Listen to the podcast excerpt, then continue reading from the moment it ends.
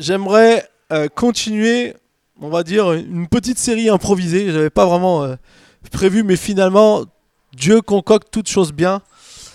Comment on peut vivre avec Dieu aujourd'hui? C'est important d'apprendre à, vivre avec Dieu aujourd'hui. On a vu aujourd'hui, on a vu il y a trois semaines l'importance d'adorer seulement Dieu, de n'avoir, de tolérer aucune idole.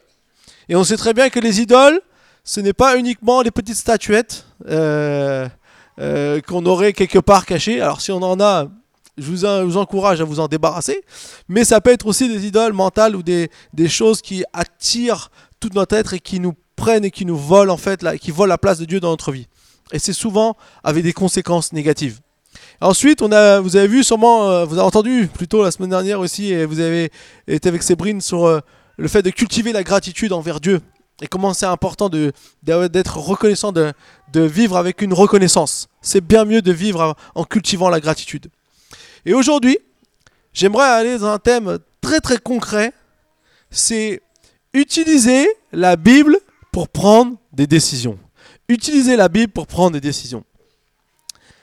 Euh, on est tous confrontés à prendre multiples décisions. On pourrait dire notre société maintenant, c'est une société à choix multiples. Si vous interrogez peut-être euh, vos parents et vos grands-parents, il y a certaines choses, ils n'avaient pas le choix. C'était comme ça, il fallait suivre. Nous, aujourd'hui, on est dans une société où le choix déborde. Il y a toujours une possibilité autre. Et donc, c'est important d'apprendre à prendre des bonnes décisions.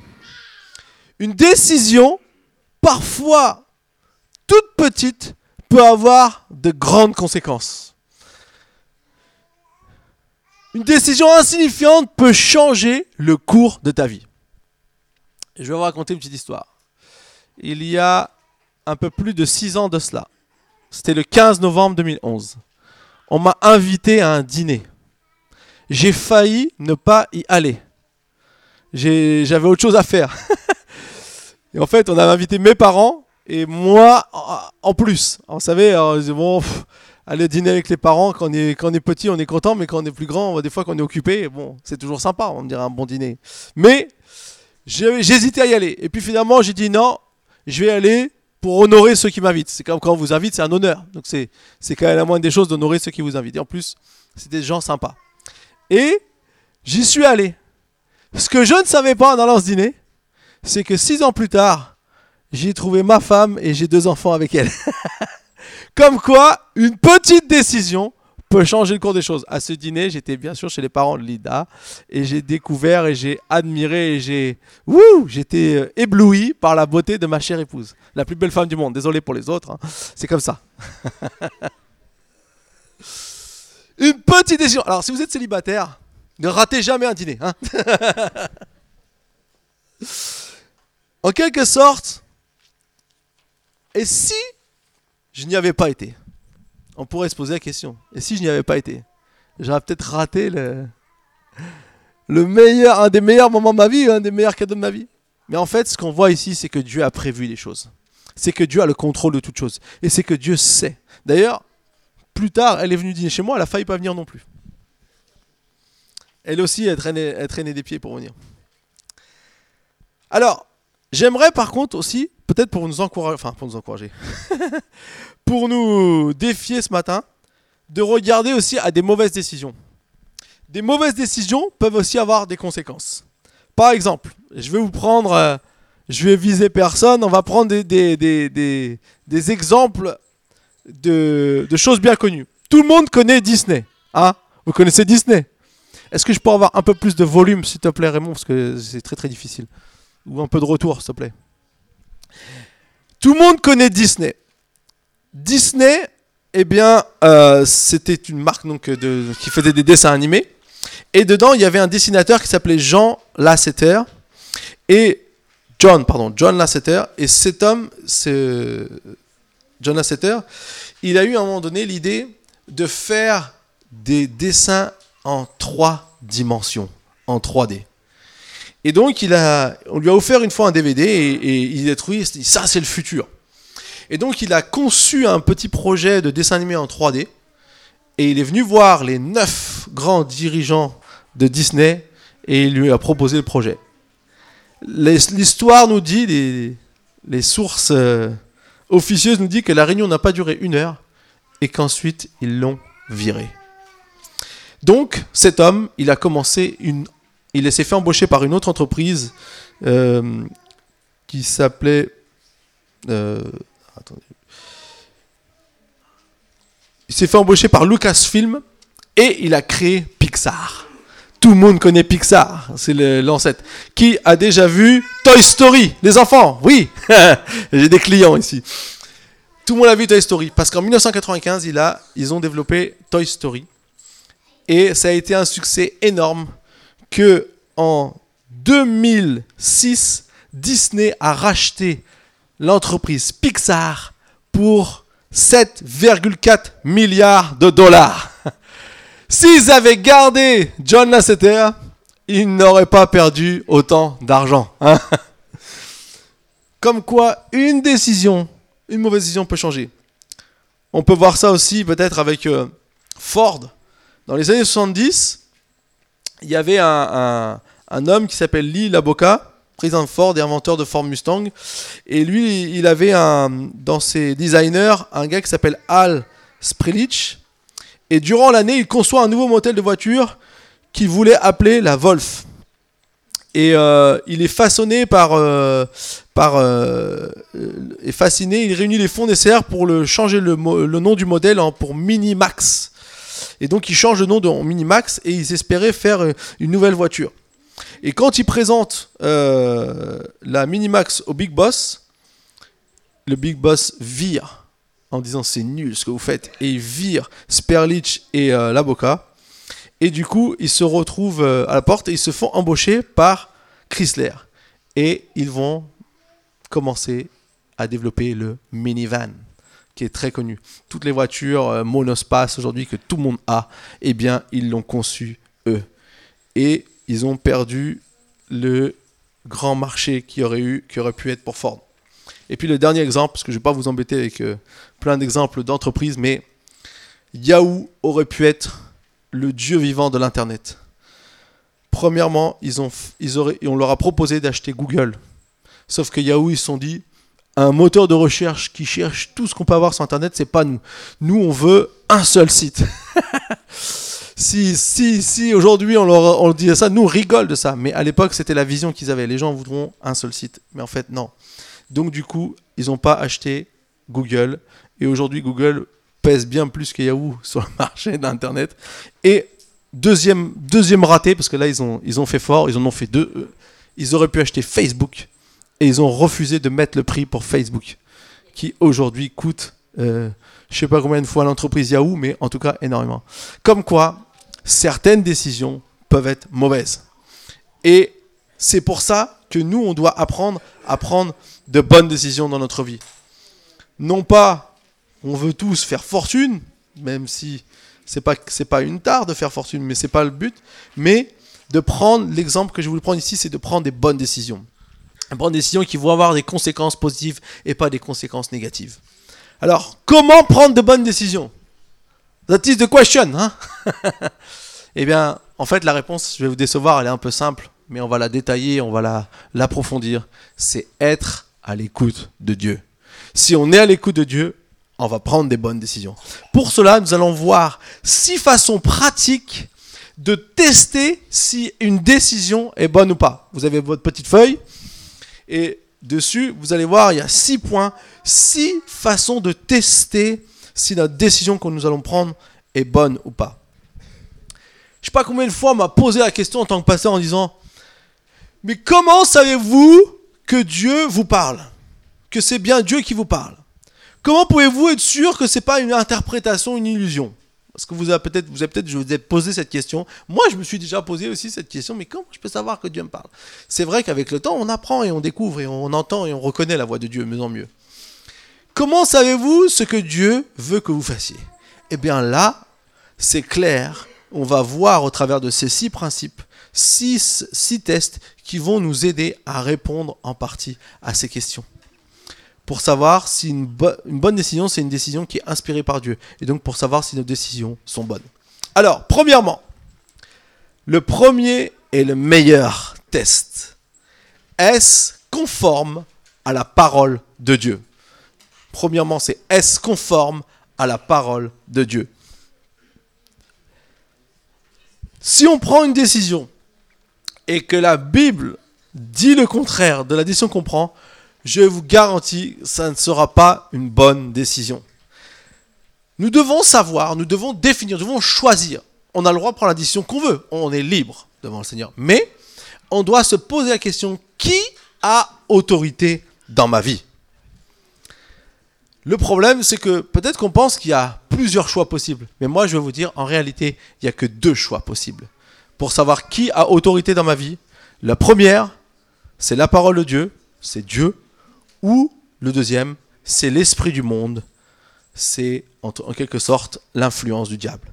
Ce que Dieu dit, soit j'écoute ce que Dieu dit, soit j'écoute ce que les autres disent. Si on base nos décisions sur l'opinion populaire, alors cette opinion ne va jamais cesser de changer. Si vous voulez prendre des décisions en fonction de ce qui est bien ou de ce qui est tendance, vous allez jamais être à la page. Parce que l'évolution de la pensée de notre société change constamment. Ce qui était valable hier ne l'est plus aujourd'hui et en plus ne sera plus demain. Pourquoi on ne peut pas prendre des décisions basées sur la pensée du monde ou l'esprit du monde? C'est parce que ce n'est pas une base solide. On va toujours être en questionnement par rapport à nos décisions. On va toujours remettre en cause ce que l'on a décidé. Par contre, si on décide de baser notre vie sur la parole de Dieu, qui est la vérité, elle ne change jamais. La vérité, par essence, est toujours vraie. Vous êtes d'accord avec moi? La vérité est toujours vraie. C'est pas un scoop, ça. Si Dieu dit quelque chose, si Dieu, par exemple, si Dieu dit que quelque chose n'allait pas il y a 10 000 ans, eh bien, c'est toujours vrai il y a 5, 000 ans plus tard, c'est toujours vrai 500 ans plus tard, ce serait toujours vrai aujourd'hui, et ça sera encore vrai pendant 1000 ans. Pourquoi? Parce que Dieu ne change pas. Dieu ne vous dit pas aujourd'hui c'est comme ça, et maintenant, maintenant tu changes tout, ça va être comme ça. Non, on peut se baser sur Dieu, on peut baser sur la parole de Dieu parce que c'est quelque chose de fiable, c'est quelque chose de solide, c'est quelque chose qui ne change pas. Je ne me soucie pas de ce que disent les sondages ou la société. Vous savez, on, aime en ce moment faire beaucoup de sondages. D'ailleurs, on voit souvent dans le, les partis politiques sont les plus grands, euh, euh, on va dire, clients pour les, sondeurs. Et à chaque fois, on va où le vent nous tout nous emmène. Hein, d'un côté, on va faire un sondage. Ah, les Français veulent ça. Et puis, 15 euh, jours plus tard, les Français, ils veulent autre chose. Et hop, tout le monde prend son petit. va dans cette direction et d'un seul coup, tout le monde va dans l'autre direction. On ne peut pas. Euh, euh, avoir des décisions solides et bonnes si on va sur quelque chose qui change tout le temps. Si Dieu dit que quelque chose n'est pas bon, ce n'est pas bon. Et si Dieu dit que quelque chose est juste, ce sera toujours juste. On peut être sûr, on peut lui faire confiance que lui ne nous trompera jamais. On peut donc construire notre vie sur une base solide qui ne change jamais. Par exemple, vous savez quelque chose qui caractérise notre Dieu, moi c'est quelque chose que j'aime beaucoup chez Dieu, c'est qu'on a un Dieu généreux. On a un Dieu qui aime donner, qui aime plus que nous, on ne pourra jamais aimer, qui nous a aimés de manière inconditionnelle, il a donné sa vie, il a donné ce qu'il avait de plus précieux pour nous il n'avait pas besoin de le faire pour lui, il l'a fait que pour nous. Et, donc ça caractérise la nature de, Dieu. Il est généreux. Et quand, à chaque fois, vous, voyez, avez l'image d'un Dieu qui serait euh, euh, dur, froid, austère et, et, pas généreux ou qui retient, eh bien, on se trompe. Mais si on regarde notre société, on voit tout le contraire. Regarde notre société, c'est tout ce que toi tu peux avoir, garde tes sous, garde tes choses, garde pour toi parce que tu sais jamais ce qui va t'arriver. Et puis on, s'enferme dans un individualisme, on s'enferme au travail, on, peu importe l'autre, c'est moi qui compte, moi j'ai ma vie à faire, j'ai ma maison, j'ai mon crédit, j'ai mon truc. Et on, vit comme ça. Et le danger, c'est d'être pris dans ce tourbillon et de perdre ce que Dieu voudrait qu'on soit et ce que lui, il est pour nous. Mais Dieu dit que si on est généreux, eh bien, il pourvoira toujours pour nous. Et moi, je viens d'une famille qui n'avait pas beaucoup de moyens, mais qui a toujours été généreux, et Dieu a toujours pourvu pour nous de manière extraordinaire. Même au-delà de ce que on aurait euh, désiré. Dieu va même plus loin que nos désirs. Dieu a créé l'univers avec des lois. Des lois physiques, morales et spirituelles. Toutes ces lois sont là pour notre avantage. Lorsqu'on collabore avec Dieu et que l'on vit selon ses principes, nous connaissons la réussite. Et c'est plus facile. Par contre, si on s'oppose aux lois de Dieu, on va vivre parfois peut-être des échecs, parfois des moments douloureux, difficiles, des situations compliquées. Parce que on ne peut pas aller contre les lois de Dieu. Dieu est celui qui a créé l'univers. Dieu est le créateur. Dieu est celui qui a conçu les choses.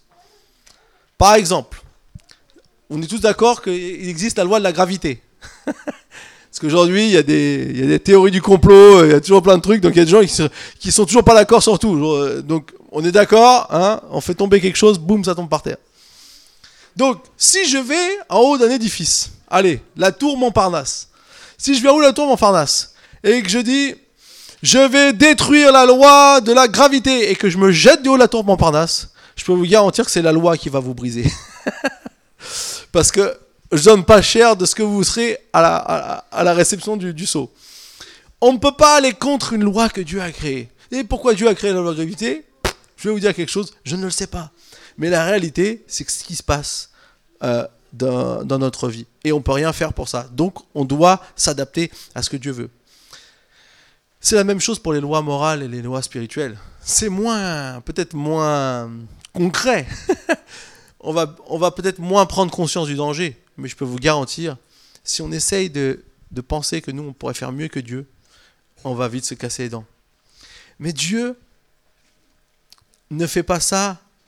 Euh, Dieu, Dieu n'a pas créé ces lois pour nous empêcher de vivre bien, mais au contraire, pour nous aider à vivre mieux.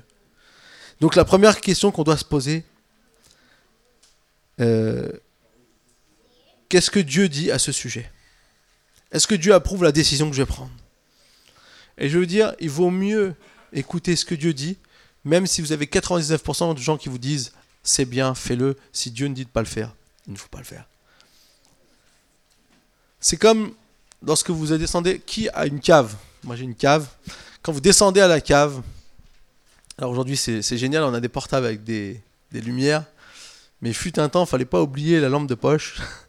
Parce que si on descend à la cave et qu'il fait noir, ou le grenier, ou le, garage, ce que vous voulez, dès qu'on se retrouve dans un endroit où il fait noir, si on n'a pas un peu de lumière, on se cogne. Et la parole de Dieu nous dit exactement ça dans le, psaume 119, verset 105. Ta parole est une lampe à mes pieds et une lumière sur mon sentier. En fait, elle nous dit exactement que la, Bible, la parole de Dieu, elle est comme une lampe qui nous permet de pouvoir éclairer le chemin qu'on doit prendre et de pouvoir prendre les bonnes décisions. Parce que sinon, quand on se retrouve dans le noir, dans l'obscurité, on se cogne, on se fait mal. Et c'est exactement ce qui se passe avec nos vies.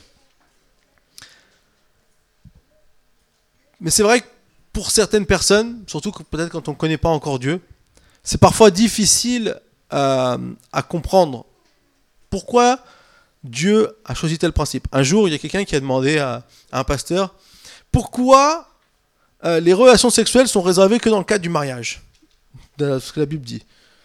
Et bien sûr, il y aurait des dizaines de bonnes réponses à vous expliquer pourquoi et qui sont pleinement, euh, on va dire, concrètes.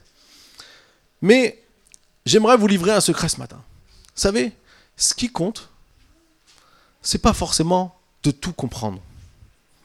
Ce qui compte, c'est de comprendre que lorsque je suis une loi que Dieu a donnée, eh bien, j'en retire une bénédiction. Elle me bénit. Et c'est ça qui est important. Parce que on ne pourra pas tout comprendre. Moi, je vous dis, il y a des endroits et je suis humble. Et j'ai appris aussi à être plus humble. Et je pense qu'en tant que chrétien, on doit toujours rester humble. Il y a des choses parfois qui se passent qu'on ne comprend pas. On ne sait pas pourquoi ces choses arrivent.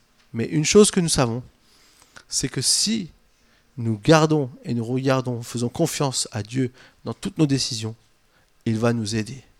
Malgré ce qui peut se passer, malgré les choses qu'on ne comprend pas. On n'a pas besoin de comprendre toutes les lois de Dieu pour les suivre. vous avez tous une voiture. Si je vous demande, enfin tous, beaucoup d'entre nous ont une voiture. Je me rattrape. enfin, beaucoup de gens ont une voiture.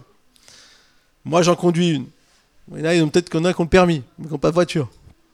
À prier pour que la voiture arrive. peut-être qu'il y en a qui n'en ont pas besoin, c'est vrai. Mais la réalité, c'est que, ou on peut prendre l'exemple aussi avec les transports en commun, les voitures et les transports en commun, comme ça j'oublie personne. Nous avons une voiture, d'autres qui me prennent le transport en commun, je vous garantis que vous ne savez pas comment fonctionne le moteur de la voiture exactement. Alors certains me diront, oui, moi pasteur, je sais, j'ai fait la mécanique, alléluia.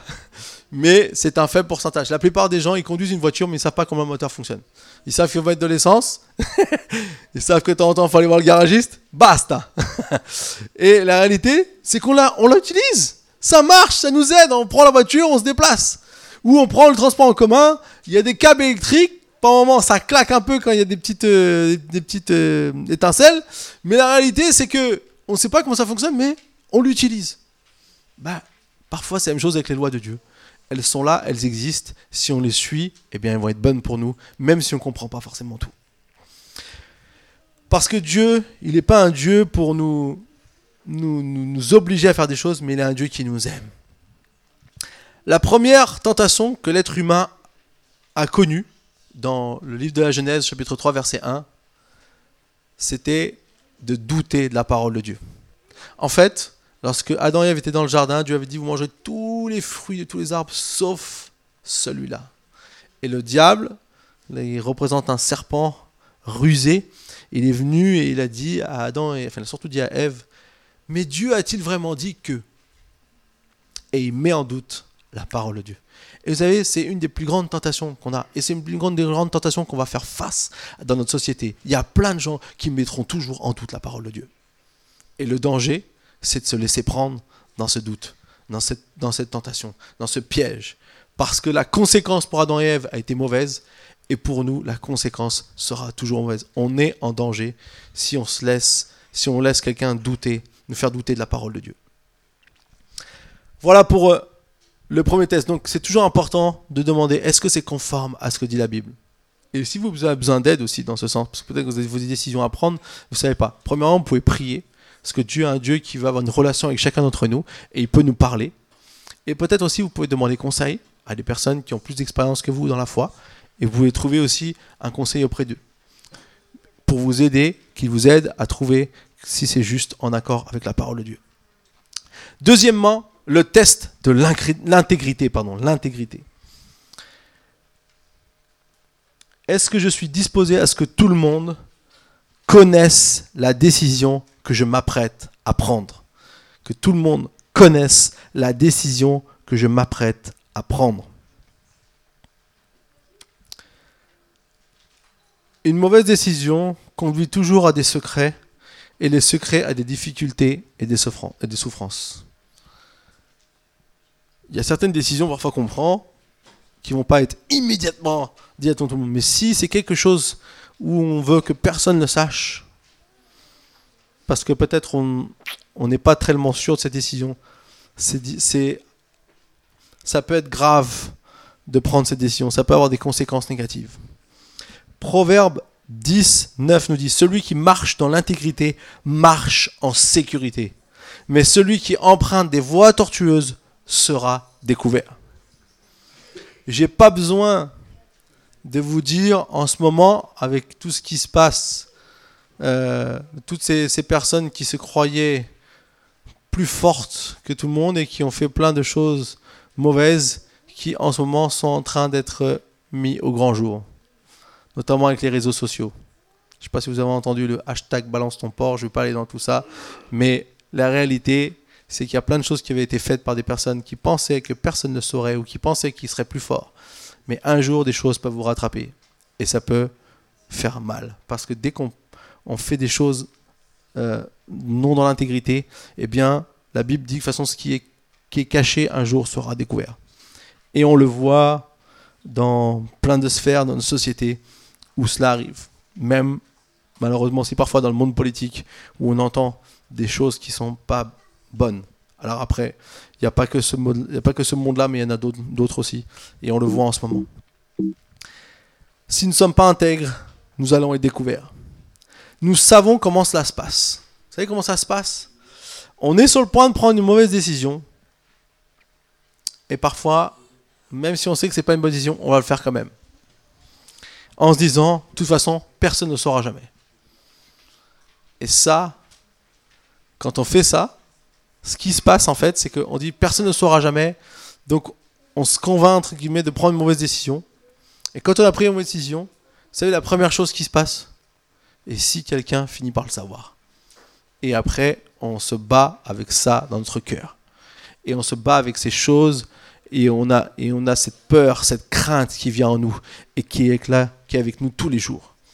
Et on se demande le jour où quelqu'un va découvrir ce que l'on a fait. Malheureusement, parfois, on découvre des choses qui étaient cachées depuis des années. Et quand c'est découvert, ça fait beaucoup de mal. Vous savez, en ce qui concerne l'intégrité, on peut tromper les autres, mais on ne peut pas se tromper soi-même. On peut tromper les autres, on peut faire semblant devant les autres, on peut, on peut être amené à, prendre des décisions peut-être qui, voilà, qui, qui, sont cachées, mais nous, on sait ce qu'on a fait. Et on ne peut pas, si on trahit notre conscience, un jour, on va payer le prix. Parce qu'on a une conscience qui est là pour nous arrêter, pour nous empêcher de faire ce qui est mal. Jacques 4, 17 nous dit, Si donc quelqu'un sait faire ce qui est bien et ne le fait pas, il commet un péché. Entre guillemets, à chaque fois qu'on va aller à l'encontre de notre conscience, on commet une grave erreur. Alors on va élaborer des raisonnements pour justifier notre acte. Mais de toute façon, Dieu va me pardonner, parce que c'est un Dieu de pardon. Alors, c'est pas totalement faux, mais de telles choses sont des échappatoires pour nous justifier, pour, euh, essayer de, justifier ce qu'on fait. Le problème, c'est qu'elles nous donnent l'illusion que nos actes n'auront pas de n'auront pas de conséquences. Or, nos actes ont des conséquences. Si on fait quelque chose de mauvais, il y aura une mauvaise conséquence. C'est comme ça. C'est fait partie des lois aussi que Dieu a créées. Parfois, on fait certaines choses qui sont mauvaises en le sachant.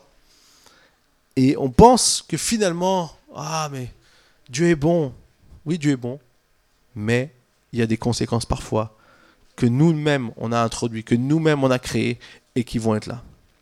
C'est parce que Dieu sait les conséquences mauvaises qu'il y a de faire telle ou telle chose qu'il nous demande de ne pas le faire. Et c'est parce qu'il nous aime qu'il nous met en garde. Tellement de gens pensent qu'aujourd'hui la Bible c'est vieux jeu, que si on devait suivre, si on devait être un chrétien, on n'a pas le droit, on est une liste d'interdits. Combien de personnes ont toujours pensé que c'était la, la, vie chrétienne c'est une liste d'interdits? Non, c'est pas une liste d'interdits. c'est la permission de vivre une vie heureuse.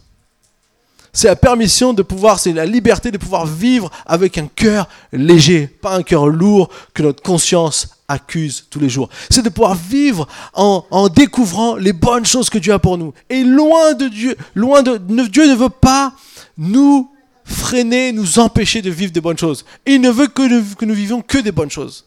Ce qu'il sait et que nous parfois nous ne savons pas, c'est qu'en faisant les choses qui nous paraissent bonnes à notre intention, en fait, elles vont nous détruire. Et j'ai tellement rencontré de personnes qui regrettent des mauvaises décisions qu'elles ont prises en sachant que ce n'était pas juste.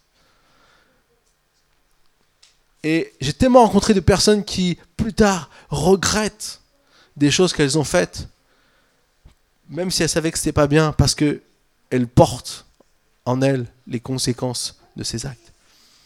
Il y a tellement de, choses qu'on pourrait s'éviter si seulement on, choisissait de passer par le test de l'incrédité. Pour autant, si on a échoué, Dieu nous pardonnera toujours si nous lui demandons le pardon. Ça, c'est clair. Dieu ne mettra jamais une croix sur vous. Peut-être dans la société, on mettra une croix sur vous. Et des fois, quand on va dans une mauvaise direction, la société, euh, quand on, suit plus ce qu'elle dit, hop, elle met une croix sur vous. Vous pouvez être le héros un jour et vous pouvez être le, le mal-aimé l'autre jour. Mais Dieu, il ne vous rejettera jamais. parce qu'il nous aime et qu'il nous a aimés avant même qu'on soit à lui. Mais ce qu'il veut, c'est nous aider. Alors parfois, il nous, aide à nous restaurer dans notre vie. Parfois, des conséquences peut-être qu'on porte qui nous font souffrir, Dieu nous aide, mais il y a des conséquences parfois qu'on devra garder toute la vie et qu'on devra, par lesquelles on devra toujours, euh, euh, voilà, euh, faire, entre guillemets, vivre avec. Pour ce qui concerne de la zone grise, vous savez, il y a toujours le noir, le blanc et le gris. L'entre-deux. Pour ce qui concerne la zone grise, il y a des choses que la Bible dit, pas forcément que c'est bien, ni que c'est mal. Et des fois, des choses que la Bible ne parle même pas. Donc, c'est à nous de décider. Et j'aimerais vous lire un, petit verset par rapport à ça, dans Romains 14, 14, qui nous dit Je sais et je suis convaincu dans le Seigneur, Jésus, que rien n'est impur en soi. Mais si quelqu'un considère telle chose comme impure, alors elle est impure pour lui. Ce qui veut dire ici, l'apôtre Paul, ce qui parlait dans un contexte bien précis, puisque à l'époque, certains peuples sacrifiaient de la viande pour donner à des idoles. Et il y en a qui disaient, il faut surtout pas la manger. D'autres qui disaient, non, il faut qu'on aille avec eux. il faut pas qu'on, il faut pas qu'on s'exclue de eux. Donc, euh, de toute façon, c'est pas grave. Nous, on prie que Dieu bénit et c'est béni. Donc, il y avait ce débat qui était là. Et en fait, ici, Paul l'a bien expliqué. Si toi, tu ressentais dans ton cœur que c'était pas bien de manger cette viande, tu pouvais t'abstenir. Mais si toi, hein, dans ton cœur, tu pensais que c'était pas une mauvaise chose de le faire, alors tu pouvais le faire. Alors, bien sûr, dans la limite, ce qu'on appelle la zone grise. Il y a des choses qui sont noires et des choses qui sont blanches, c'est clair. il des choses, il n'y a pas besoin de discuter. Mais il y a des choses, parfois, ça peut être entre les deux. Et c'est à nous aussi de demander à Dieu de nous aider. Est-ce que ça, c'est bon pour moi? Ou est-ce que c'est pas bon pour moi? Est-ce que ça, c'est quelque chose qui t'honore Dieu Ou est-ce que c'est quelque chose qui n'est pas intègre? Et donc, du coup, ça peut nous aider. Moi, je sais que Dieu, un jour, m'a parlé d'un quelque chose que je pensais qui était, qui était mal. Mais bon, ça m'arrivait de prendre les transports sans payer. Et Dieu m'a dit, oui, la barrière, elle est ouverte. En fait, pendant longtemps, il faisait des travaux où j'habitais, et la barrière était ouverte. Plus besoin de passer par de tourniquets. Et puis quand on arrive à Paris, il y avait une petite porte souvent qui était ouverte, et hop, on économisait des tickets. et Dieu un jour m'a parlé. Il m'a dit, tu sais volontairement que ce que tu fais, c'est mal. Et en plus, il m'a ramené le, discours des que la SNCF pourrait vous tenir. Oui, mais si personne paye, qui va payer les trains à l'heure et les trains en bon, bon, état de fonctionnement? Qui va payer tout ça? Et Dieu m'a un peu remis d'équerre. Maintenant, chaque fois que je pars, j'ai mon ticket. Puis de toute façon, ça vaut mieux parce que si les contrôleurs viennent, il n'y a plus de stress. je vois les petits sourires. La réalité, c'est que, vous savez, c'est une chose, c'est à nous, de, nous nous le dire à nous-mêmes. Mais c'est important d'être intègre l'intégrité, ça apportera que du positif. Alors maintenant, on va passer au troisième test, le test de l'édification. Cette décision va-t-elle m'édifier? Pour ça, on va lire 1 Corinthiens 10, 23. Cette décision va-t-elle m'édifier? Tout m'est permis, mais tout n'est pas utile. Tout m'est permis, mais tout n'édifie pas. 1 Corinthiens 10, 23 tout est permis, mais tout n'est pas utile. C'est un verset que on connaît parfois quand on est chrétien, et parfois ça nous aide bien. Mais en réalité, la question qu'il faut se poser, c'est ici, tout est permis, mais tout n'est pas forcément bénéfique, utile ou constructif. C'est pas une question entre le bien et le mal. On est sorti de la question entre bien et mal, mais c'est une question entre ce qui est bon et ce qui est meilleur. Il y a des choses, des décisions qu'on peut prendre dans la vie, des choses qui vont pas forcément être mauvaises, mais qui vont rien nous apporter, qui ne vont pas nous édifier, qui vont pas nous, permettre de, de, de pouvoir vivre de bonnes choses. On ne se pose pas la question entre ce qui est vraiment bon ou vraiment mauvais, généralement. C'est rare que vous, le même matin, vous dites Est-ce que je prie ou est-ce que je prends de la drogue? Non, vous ne dites pas ça le matin. Hein? On n'est jamais dans les extrêmes. On dit ah, est-ce que je prends un petit temps pour prier ou est-ce que je file vite hein? Est-ce que je vais être en retard au travail Et on peut se dire de, telles choses. La question est de savoir qu'est-ce qui est le meilleur pour ma vie? Alors on va attendre euh, un niveau plus élevé si nous, demandons, on va atteindre un, niveau plus élevé si on se demande qu'est-ce qui est le meilleur pour nous, qu'est-ce qui va nous édifier. Parfois, il y a des choses qu'on fait qui sont pas mauvaises en soi, mais qui nous apportent rien, qui qui n'ont aucune utilité à nous faire progresser, à nous faire avancer. Ça, c'est un des, un des sujets les plus grands là-dedans, c'est la télévision. C'est vrai que on aime bien regarder truc à la télévision. Enfin, moi, je suis plutôt dans le sport. Et c'est vrai que on pourrait y passer des heures et des heures et des heures. J'y passe déjà un certain temps. Mais on pourrait, on pourrait pratiquement aujourd'hui, à une époque, moi quand j'étais plus jeune, il m'arrivait même d'écouter des matchs de foot à la radio parce que pas, on n'avait pas la, télé à la maison, on n'avait pas le, les chaînes. Et, euh, et c'était un match tous les. Maintenant, c'est quasi tous les soirs de la semaine. D'ailleurs, il y a des dames qui, qui, qui pourraient se rebeller. Mais la réalité, c'est que finalement, le danger dans toutes ces choses, que ce soit la télévision, que ce soit même Internet, que ce soit même euh, euh, les réseaux sociaux, enfin tout ce qu'on veut, à un moment donné, est-ce que c'est vraiment utile d'y mettre autant de temps? C'est quelque chose qu'on doit se poser. Ou de, de, de, vivre avec ça. Une fois, il y a une femme d'un pasteur qui, qui regardait des feuilletons à la télé et puis elle donnait à manger ses enfants. Le midi, c'était toujours un midi, de manger ses enfants. Puis à un moment donné, elle s'est rendue compte que elle donnait trop à manger ses enfants parce qu'elle regardait le feuilleton, donc du coup, les enfants commencent à se porter bien, donc elle a décidé de les faire manger ou avant ou après le feuilleton. Jusqu'au jour où elle a dit, mais qu'est-ce que je fais de ma vie? Je suis en train de gâcher ma vie. Je suis en train de m'intéresser à des personnages qui n'existent pas. je suis en train de passer ma vie avec des gens qui sont juste une, une image de quelque chose. Elle a eu comme un flash et elle a arrêté de regarder ses, feuilletons. Et, et du coup, alors, comprenez-moi bien, c'est pas mal de regarder des feuilletons à la télé. Mais le truc, c'est que est-ce que c'est ce qui va m'aider à avancer dans ma vie? Est-ce que c'est ça qui va m'aider à, grandir? Et c'est pour ça qu'on doit avoir un équilibre parfois, de penser qu'est-ce qui m'édifie avant de prendre des décisions. Vous savez, on n'aborde jamais la Bible de façon neutre. On la lit toujours en fonction de notre expérience, de notre tempérament. On aime lire les versets qui nous confortent. Et on ignore parfois certains qui nous disent des choses pour nous faire progresser, qui ne sont pas forcément ce qu'on pense, mais qui vont nous aider à avancer. On va aller au quatrièmement maintenant, le test de l'affranchissement. Pour prendre une décision, cette décision, cette action ou cette activité vont-elles me rendre dépendant? Vont-elles contrôler et dominer ma vie? Vont-elles me rendre dépendant? C'est la question qu'on doit se poser. Il y a des décisions qu'on peut prendre qui paraissent peut-être parfois anodines, mais qui peuvent nous rendre dépendants peu importe le plaisir que l'on peut éprouver en prenant telle ou telle décision, si elle nous domine, eh bien, elle nous rend dépendants et c'est une mauvaise décision. On revient, on va lire 1 Corinthiens 6, verset 12. Il nous dit Tout m'est permis, mais tout n'est pas utile. Tout m'est permis, mais je ne me laisserai pas dominer par quoi que ce soit. Ça, c'est une bonne question. Enfin, ça, c'est une bonne référence à voir. Je ne me laisserai pas dominer par quoi que ce soit savez qu'aujourd'hui, alors ça peut-être même, ça pourrait même être encore plus aujourd'hui, mais on recense quelque chose comme plus que 2000 addictions. On peut être addict au chocolat. Parce qu'il y en a, ils vont, ils vont confesser aujourd'hui. À tel point que c'est le chocolat qui domine ta vie. Bon, nous, on revient de Suisse, on a amené du bon chocolat. Mais il ne domine pas notre vie, heureusement.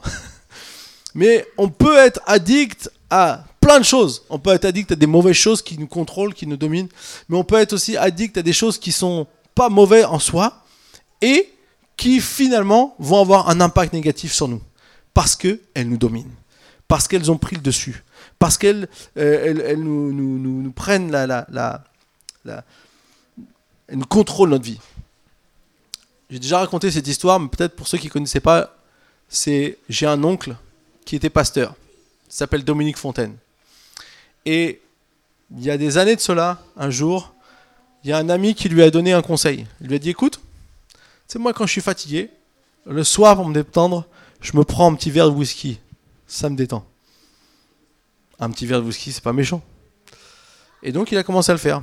Sauf que tous les jours, tous les soirs, ça a commencé à prendre une petite habitude. Puis, forcément, à un moment donné, il fallait plus. Et il a commencé comme ça. Et mon oncle s'est retrouvé en étant alcoolique, pasteur et alcoolique. Il m'a raconté que des fois, tellement il vivait, à la fin, il vivait comme un alcoolique, donc tout le temps dans l'alcool. Donc euh, il fallait toujours une dose d'alcool. Dès que l'alcool disparaissait, il fallait rajouter une dose. Et il disait que quand il allait prêcher, parce qu'il continuait à être pasteur, alors au bout de quelques temps, il avait dit quand même, la famille voyait que c'était un problème. Après, il y a des, ils en aux anciens qui ont, pas, qui ont essayé de, l'aider avant d'amener de, ça de manière euh, publique, mais ils ont essayé de l'aider. Il disait que même quand il allait prêcher, il y avait quelque chose de miraculeux parce que l'effet d'alcool partait, il pouvait être euh, lucide, et quand il avait fini de prêcher, ben, l'effet d'alcool revenait. Et, il était très très mal. D'ailleurs, les, médecins qui l'ont suivi quand il s'en est sorti, parce que Gloire Dieu aujourd'hui s'en est sorti, il a écrit un livre qui s'appelle Quand le verre vire au rouge.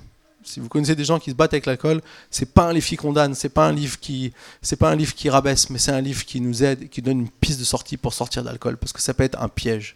Et les gens qui sont dedans, c'est pas des mauvais gens, c'est juste des gens qui ont été piégés, qui ont sont laissés dominer. Et du coup, lui, eh bien, il a réussi à s'en sortir. Et le médecin disait que il était à ce qu'on appelle pas loin du point de non-retour, où pour eux, médicalement, cette personne ne pourra plus jamais sortir de l'alcool. Alors ça, c'est les médecins qui disent ça, mais on a un grand médecin, comme on disait Lida tout à l'heure, qui peut toujours délivrer de quoi que ce soit. Mais vous voyez, mon oncle n'a jamais été quelqu'un qui s'est dit un jour, je vais devenir alcoolique. Mais quelque chose est venu et il a dominé. Et on doit faire attention à toutes les choses qui veulent nous dominer. On doit faire attention à ne pas se laisser dominer par quoi que ce soit. Dans la version en français courant, il nous est dit euh, tout est permis, mais tout, est permis, tout m'est permis, mais tout n'est pas utile. Tout m'est permis, mais je ne me laisserai asservir par quoi que ce soit. Et c'est vraiment ce que nous devons dire. Que rien ne vienne nous asservir dans notre vie.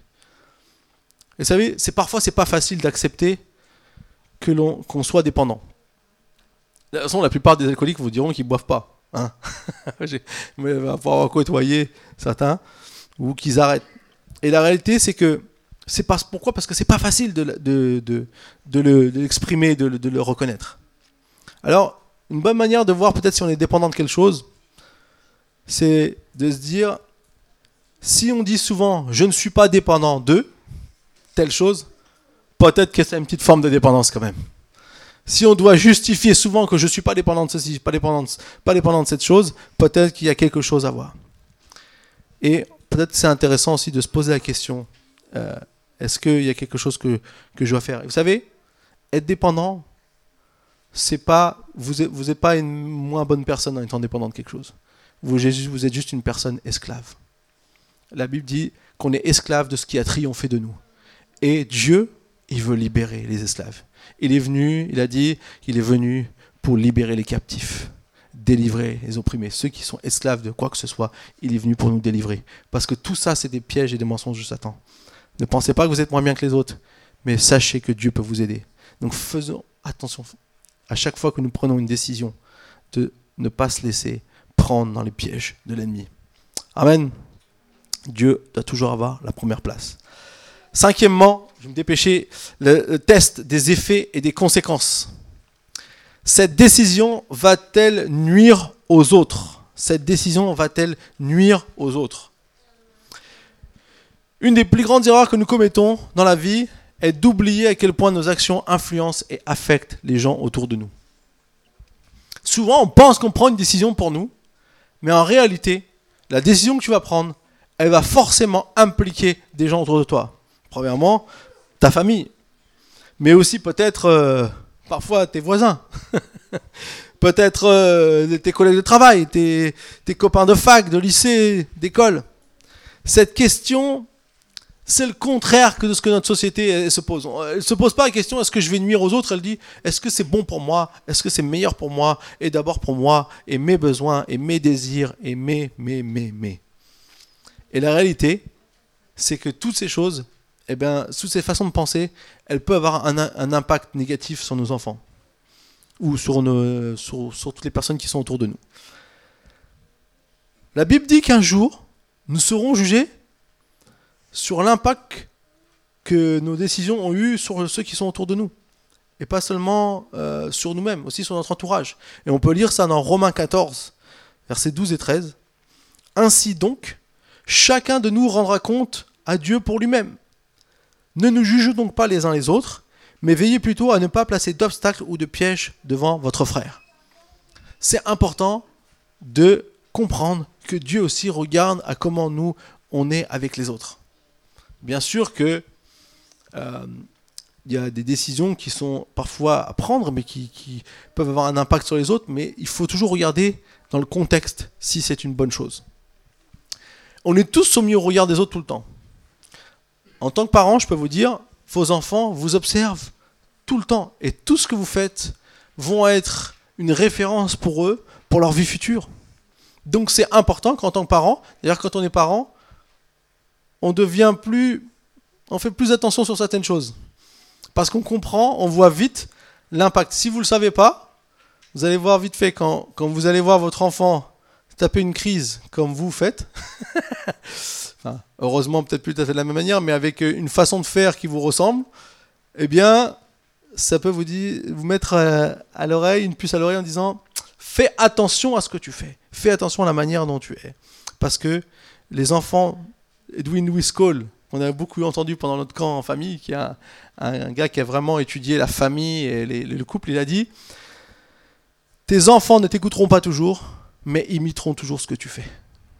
Tes enfants ne t'écouteront pas toujours, mais imiteront toujours ce que tu fais. Et ça, c'est quelque chose de très très très important. Alors la question à se poser, c'est est-ce que la décision que je vais prendre est-elle préjudiciable à quelqu'un? Est-ce que ça peut être mauvais pour quelqu'un qui est autour de moi? Les enfants, la famille, le voisinage, le travail, le lycée, l'école, etc. Ça, c'est une bonne question à se prendre. Il y avait un pasteur qui était connu aux États-Unis. Et, euh, et lui, il est, parti un jour dans un magasin et vient pour payer avec sa carte de crédit. Et puis, euh, la carte de crédit marche pas. Alors, il, y a un problème, je sais pas quoi, donc ils essaient de. Enfin, c'était, euh, c'était pas comme aujourd'hui, c'était avec. Euh, il fallait prendre les numéros de la carte et tout ça. Donc du coup, euh, ils devaient appeler, et ça, ça fonctionnait pas, donc ils ont appelé un autre vendeur, ils ont fini à appeler par le responsable, ça a duré. à la fin, ils ont carrément fermé la caisse, ils ont appelé, ils ont fait tout un truc, et lui, il était là, et il attendait, il attendait, il attendait. Et puis, à la fin, donc ils ont, comme c'était des numéros qui étaient écrits, donc du coup, ils ont appelé le, carrément le, service de carte bancaire, la banque et tout, ils étaient là. Et puis, euh, ils viennent voir le pasteur, ils lui disent écoutez, euh, le service de carte bancaire voudrait vous parler. Est-ce que vous êtes d'accord d'en parler? Il dit oui, donc il y va. Et il dit monsieur, la carte que vous utilisez est une carte volée. Et il dit mais c'est pas possible, c'est ma, ma, carte. Et finalement, il regarde et le gars qui avait écrit s'était trompé d'un numéro. Et il a dit comment aurais-je pu réagir dans cette situation? M'énerver, faire euh, celui qui, qui c'est pas possible, ça fait 20 minutes qu'il attend pour payer, il a juste sa carte et tout le monde est ses bras bas de combat euh, et puis finalement on l'accuse de quelque chose qu'il n'a pas fait. Et il dit j'ai appris à garder mon calme parce que ma réaction peut avoir un impact négatif sur beaucoup de gens. Alors, c'est vrai qu'au fond, au fond lui-même, il devait bouillir.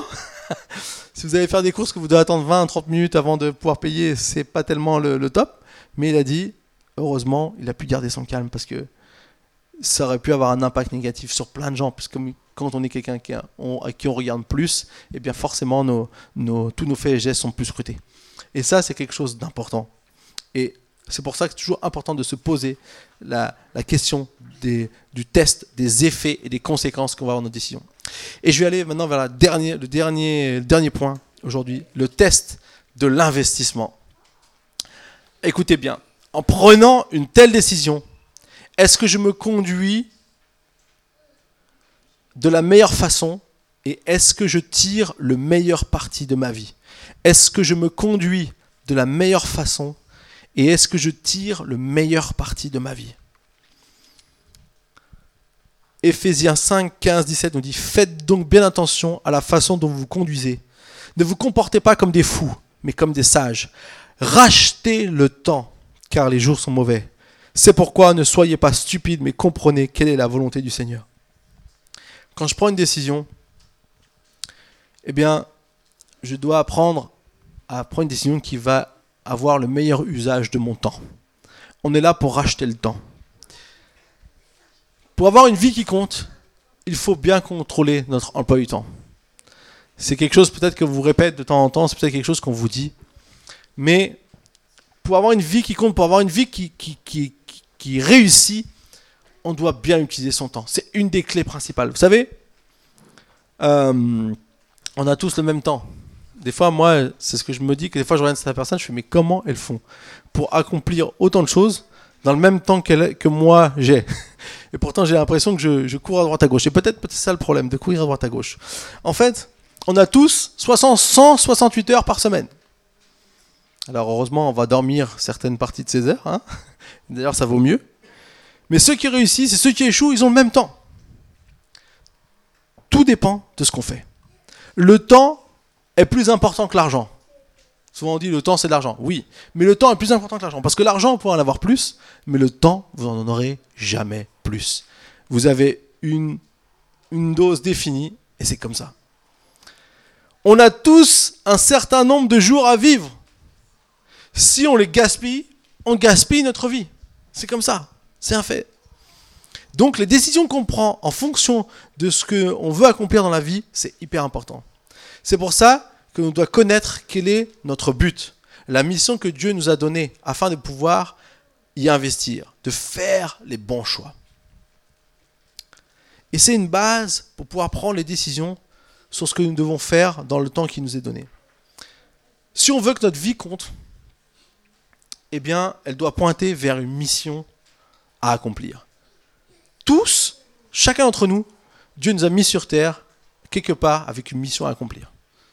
Et souvent, l'objectif dans notre vie, c'est de, trouver, de découvrir qu'est-ce que Dieu veut que je fasse. C'est souvent la, plus grande question. D'ailleurs, on peut voir ça avec l'exemple de la lumière. Vous savez, une lumière très concentrée et très puissante. Elle devient un laser et peut même couper, euh, et traverser toutes sortes de choses.